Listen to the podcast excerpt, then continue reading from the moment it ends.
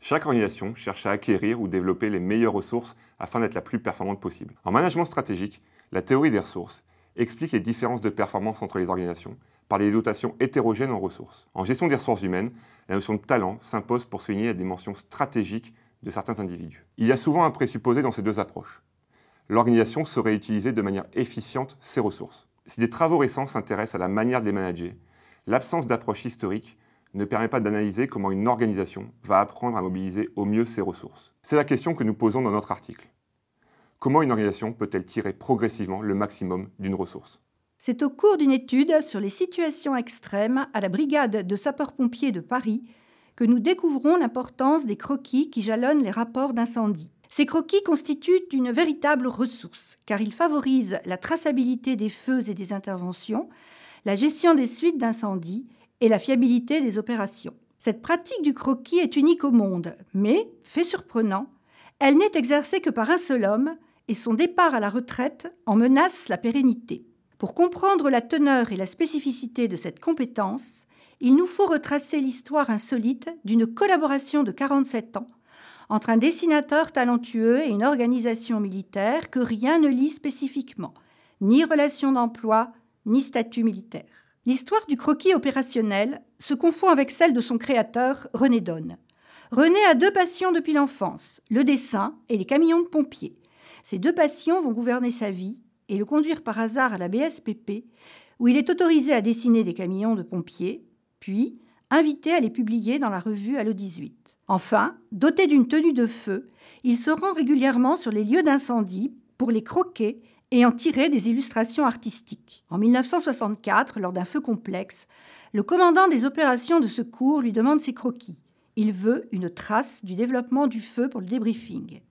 À cette occasion, le dessinateur conçoit un nouvel usage du dessin, plus fonctionnel, servir de support à l'analyse des incendies lors des retours d'expérience. Au fil des interventions et au contact des officiers, René Donne acquiert une connaissance rare des feux.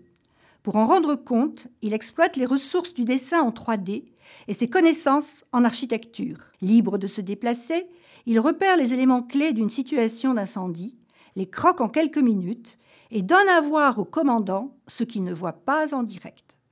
Le croquis devient un outil d'aide à la décision. Loin de rendre le croquis obsolète, les outils numériques des années 2000 conduisent René Donne à réaliser des plans numériques en 3D de bâtiments à des fins préventives, incendie, attentat. Ces plans intéressent l'état-major. En 2009, la BSPP lui demande de former des sapeurs-pompiers au dessin. Le défi est immense. Comment transférer un talent comme le sien? Il décide de formaliser les usages du croquis dans un manuel intégré au règlement de la BSPP. Depuis, l'organisation a institutionnalisé la fonction de dessinateur opérationnel et réglementé ses modalités d'exercice et d'apprentissage. Cette recherche permet d'identifier des résultats intéressants.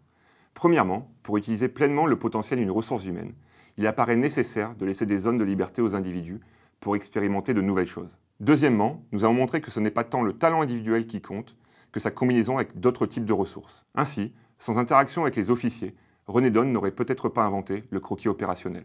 Troisièmement, découvrir le potentiel d'une ressource s'apprend au fil du temps. Il aura fallu 50 ans pour que le talent de René Donne, d'abord dédié à un rôle périphérique, prenne une place centrale jusqu'à devenir une ressource organisationnelle enviée par les services de secours du monde entier.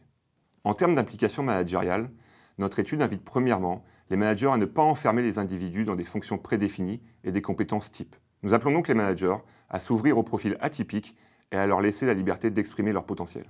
Deuxièmement, pour découvrir le potentiel d'un collaborateur, il faut créer les situations d'expérimentation qui lui permettront de proposer de nouveaux services et accepter les temps d'apprentissage parfois longs pour découvrir le meilleur usage d'une ressource. Enfin, notre recherche invite à réfléchir aux représentations que les entreprises ont du talent. Combien d'entre elles auraient fait confiance à un talent singulier, éloigné de leur cœur de métier, comme l'a fait la BSPP